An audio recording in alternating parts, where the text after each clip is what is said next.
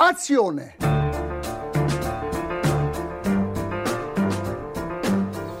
Euh, J'aurais un petit mot à dire sur ce film, mais pas maintenant. Il n'y a vraiment pas de quoi à rire. hein. C'est vraiment un lavé ce film. Vous voyez, c'est très bouleversifié. Vous ne trouvez pas ce film formidable? Moi, si. J'ai eu tellement pitié du malheureux monde. Madame, je n'écrirai rien sur ce film, c'est une merde. Un très beau film, euh, on n'est rien à foutre, mais c'est un très beau film. On vit une époque formidable, Michel. Absolument. Tous les jours, on en a plein les yeux. C'est là. Bonjour, bonsoir à toutes et à tous. Vous écoutez le comptoir du cinéma, votre émission d'actualité cinématographique uniquement sur Transistor. Ce soir au studio avec Nathan, on enregistre le dernier épisode de l'année. Bonsoir Nathan. Bonsoir. 2023, c'est fini et quelle année cinéma? Pourtant, ça a commencé comme ça, par l'anus d'un éléphant et par Astérix 5. Mais petit à petit, la magie a pris. Celle du cinéma de et par Spielberg. Celle enfin retrouvée du MCU avec le revoir hyper émouvant des Gardiens de la Galaxie. Avec celle pop, rose et réjouissante d'une poupée qui prend vie. Avec l'animation de Mad God et de Mars Express. Ou avec celle douce amère du numérique et de la dernière aventure de notre Harrison Ford préféré. Ça a continué comme ça, avec d'incroyables premiers films tellement prometteurs, ceux de Georgia Oakley et de Stéphane Castan, avec les petits films à sketch pour rire de Quentin Dupieux et de Bruno Podalides, avec les films français à grand budget et à grand spectacle des Trois Mousquetaires et du règne animal, avec les amusements esthétiques de Wes Anderson et avec la mise à l'écran des fantasmes personnels et très masculins de Christopher Nolan, avec le réenchantement de l'enfance par le retour de Panic au village et de Miyazaki, et ça s'est fini comme ça, en nous promettant un peu d'amour malgré tout, dans un karaoké finlandais. Ça s'est fini par nos larmes devant celle d'un monsieur japonais si gentil et terriblement seul, et par nos larmes devant la longueur interminable d'un film sur la bouffe. Ça s'est fini par la fresque de Scorsese et par celle de Bellocchio. 2023 en cinéma, c'était aussi le deuxième César du meilleur acteur d'affilée pour Benoît Magimel, en attendant peut-être un troisième. Le sacre absolu d'Everything Everywhere All at Once aux Oscars, c'était la Palme d'Or de Justine Trieste et le Lion d'Or pour Pauvre créature et l'Ours pour Sur l'Adamant. C'est aussi la grève inédite d'Hollywood contre les abus des studios et de l'intelligence artificielle. Pour quel résultat dans les faits, l'avenir le dira.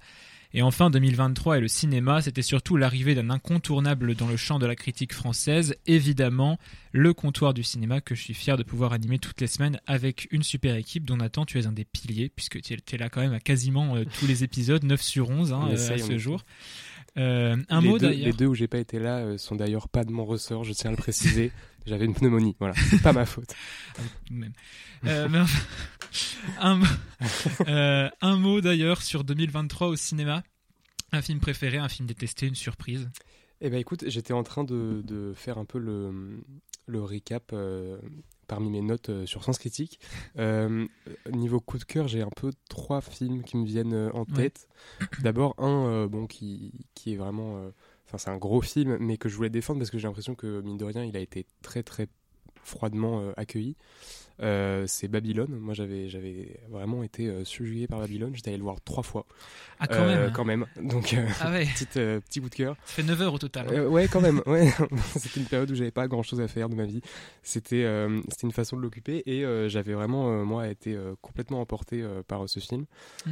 Euh, après, je voulais citer Yannick euh, de Quentin Dupieux, euh, que j'ai été ravi de retrouver avec ce film après euh, ces deux derniers que j'avais vraiment moins. euh, Ah, C'était rigolo, euh, fumer fait tousser. euh. ah, fumer fait tousser. Moi, j'avais, j'avais trouvé ça sympathique. Voilà.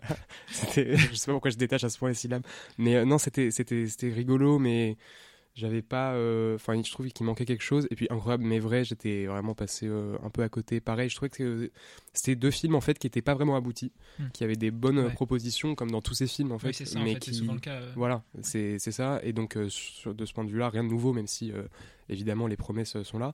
Mais justement, je trouve que ça allait pas au bout du geste et que c'était Ok. pas forcément assez abouti. Alors que Yannick, pour le coup, euh, je trouve que c'est vraiment un film euh, assez, parfait. Quoi. Enfin, parmi sa- dans sa filmographie, c'est peut-être euh, celui que j'ai préféré, en tout cas certainement dans les récents. Alors j'avais adoré Le Dain, mais, mais c'est vrai que Yannick, là, je, je trouve que Raphaël Quenard est éblouissant. Si ça ne tenait qu'à moi, il aurait le César du meilleur acteur. Euh, Pour cette performance Parce que j'ai ouais. pas vu, moi j'ai eu des Pour, mauvais euh, retours justement, du coup. je- ah ouais, ben ça m'étonne pas parce que j'en ai entendu des mauvais aussi, alors que moi euh, j'ai vraiment adoré. Et oui, pour cette performance, je le trouve exceptionnel.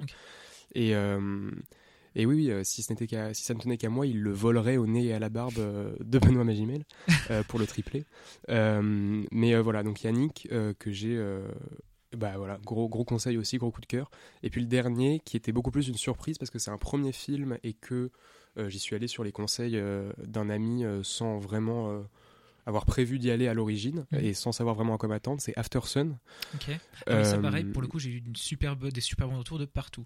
Ouais, bah Ouais. moi j'ai trouvé ça vraiment incroyable. C'est, j'aurais même, je saurais même pas vraiment comment le décrire. Enfin, il y a vraiment, c'est bouleversant déjà. Mhm. C'est peut-être le premier mot euh, à dire. Paul Mescal est merveilleux. Il a, il a été nommé euh, à l'Oscar du meilleur acteur d'ailleurs, il me semble, pour ce film. Euh, mais euh, l'actrice, la jeune actrice qui joue avec lui, dont le nom m'échappe, mais est brillante aussi. Et c'est la mise en scène de ce film. Je pense que c'est la meilleure mise en scène que j'ai vue cette année. Honnêtement, j'étais, j'étais assez euh, impressionné. Et encore une fois, c'est un premier film, donc euh, d'autant plus surprenant et bah, plein de promesses. Et c'est finalement ça, 2023, c'est plein de promesses. Euh, enfin, au niveau du cinéma, en tout cas. Donc voilà, ça serait globalement les trois films que j'ai, que je retiens de cette année, si je fais un panorama. Euh, et puis, oui, tu me demandais aussi un film que j'avais détesté. Ouais, S'il Bah, fallait en supprimer un. s'il fallait en supprimer un, ça serait sans doute plus récent. Euh, euh, je, bah, j'ai pas vu non plus d'énormes flops, enfin, de films que, que Ouais. j'aimerais rayer de l'histoire du cinéma euh, cette année. Euh, Enfin, pas de films sortis cette année en tout cas. Euh, mais ouais. Bah, pour, ne serait-ce que pour le running gag, je vais dire La Passion de Dodin Bouffant. et, parce que vraiment, bah, grosse déception quoi. Ouais. Donc voilà, bon, ça serait mon, mon petit regret de cette année. Ouais. Ça marche. Bah, merci beaucoup. Ouais, pour moi, enfin, je pense que ça doit être Perfect Days et l'enlèvement qui doivent se disputer le titre euh, du meilleur film de l'année, je dirais. Mais euh, en, en coup de cœur, j'en aurais pareil deux. Enfin, j'en aurais plusieurs. En tout cas, les deux. Euh, je voulais saluer du coup Blue Jean euh, de Georgia Oakley, euh, qui était un premier film qui a pas fait énormément de bruit, mais qui était, je trouvais, hyper neuf, hyper intelligent hyper touchant et, sans aucun didactisme alors que ben, son sujet s'y prêtait enfin pouvait se prêter justement au gros sabot didactisme puisque ça parlait genre de la section euh, 28 la, une- la loi de répression littéralement de la promotion de l'homosexualité par le gouvernement de Thatcher dans les années 80 c'est une portion en plus qui était mal connue de l'histoire contemporaine et en, France à plus forte raison. Mais le film il en parlait vraiment euh, hyper bien euh, sans céder euh, le fond à la forme qui était hyper belle et novatrice sans être lisse et originale sans pour autant être trop trop conceptuel et puis un autre coup de cœur vraiment ça a été les Gardiens de la Galaxie 3 Euh, voilà parce que bon j'ai suivi à peu près tout ce que Marvel a continué à faire au cinéma en tout cas depuis depuis Endgame et c'est quand même enfin au risque de crier avec les loups euh, c'est quand même pas très bon euh, mais, euh, mais les Gardiens de la Galaxie 3 relevaient un petit peu le, niveau et il était temps. Après, effectivement, il y a aussi, enfin, c'est peut-être aussi un côté de nostalgie et de et de comment dire, ouais, de nostalgie, on va dire, et puis le côté que surtout ça n'apporte rien de nouveau à, cet univers qui est quand même en perte de vitesse sérieuse. Mais c'était un, bel adieu et euh, un film qui euh, s'ouvre sur un raton laveur qui écoute du Radiohead. Euh, moi, je trouve que c'est quand même pas tous les jours. Euh, mais s'il fallait pour le coup en enlever un de l'histoire du cinéma euh, que j'ai vu euh, que j'ai vu euh, cette année euh, c'était euh, bah, c'était aussi un couple euh, comme dans Blue Jean sauf que c'était pas un couple de femmes Euh, et puis surtout euh, l'histoire elle, c'était une histoire enfin vraie non pas euh, véridique historiquement mais euh, qu'on sentait vraie. Euh, et ça et qui n'avait rien à voir avec la toxicité insupportable qu'on voit dans La femme de Tchaïkovski. Voilà qui était un film de euh, Serebrennikov il me semble. Euh, et qui pour le coup ouais, vraiment c'est vraiment mon, mon pire film de l'année parce qu'il avait une espèce de toxicité absolument insupportable et qui n'a il a même pas pour lui euh, la force esthétique euh, ou cinématographique de Babylone ou d'Oppenheimer que bon pour le coup Babylone j'ai vraiment pas accroché on va dire. Mais euh, mais bon. Mais euh, il avait pas pour lui non plus les, les plats euh, de Dodin ou le côté attachant de la fête continue.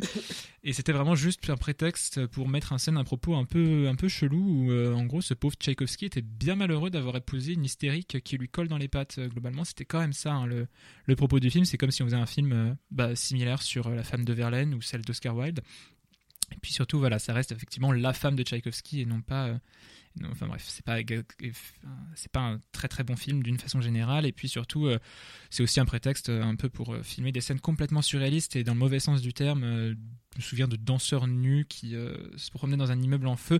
Bref, c'est vraiment un film euh, non, même- plus sexiste mais franchement misogyne et qui est d'une façon générale est de plus en plus détestable à mesure qu'on y réfléchit euh, sans aucun recul sur ce qu'il montre et c'est assez mauvais mais dans l'ensemble sinon euh, bon le, le petit récapitulatif de 2023 que j'ai fait au début de cette émission n'engageait que moi mais c'était quand même une belle année Euh, Ouais, je suis assez d'accord. ouais. par On a vu des belles ouais. choses.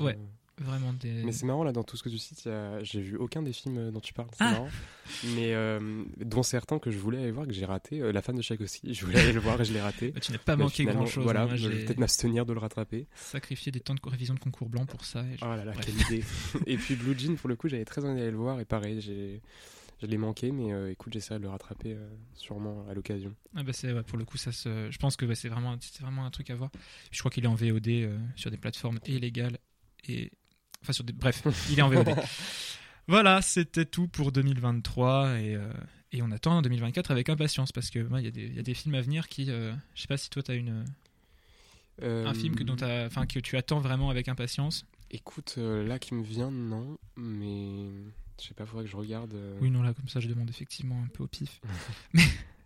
Là comme ça, non, j'ai rien qui me vient. non.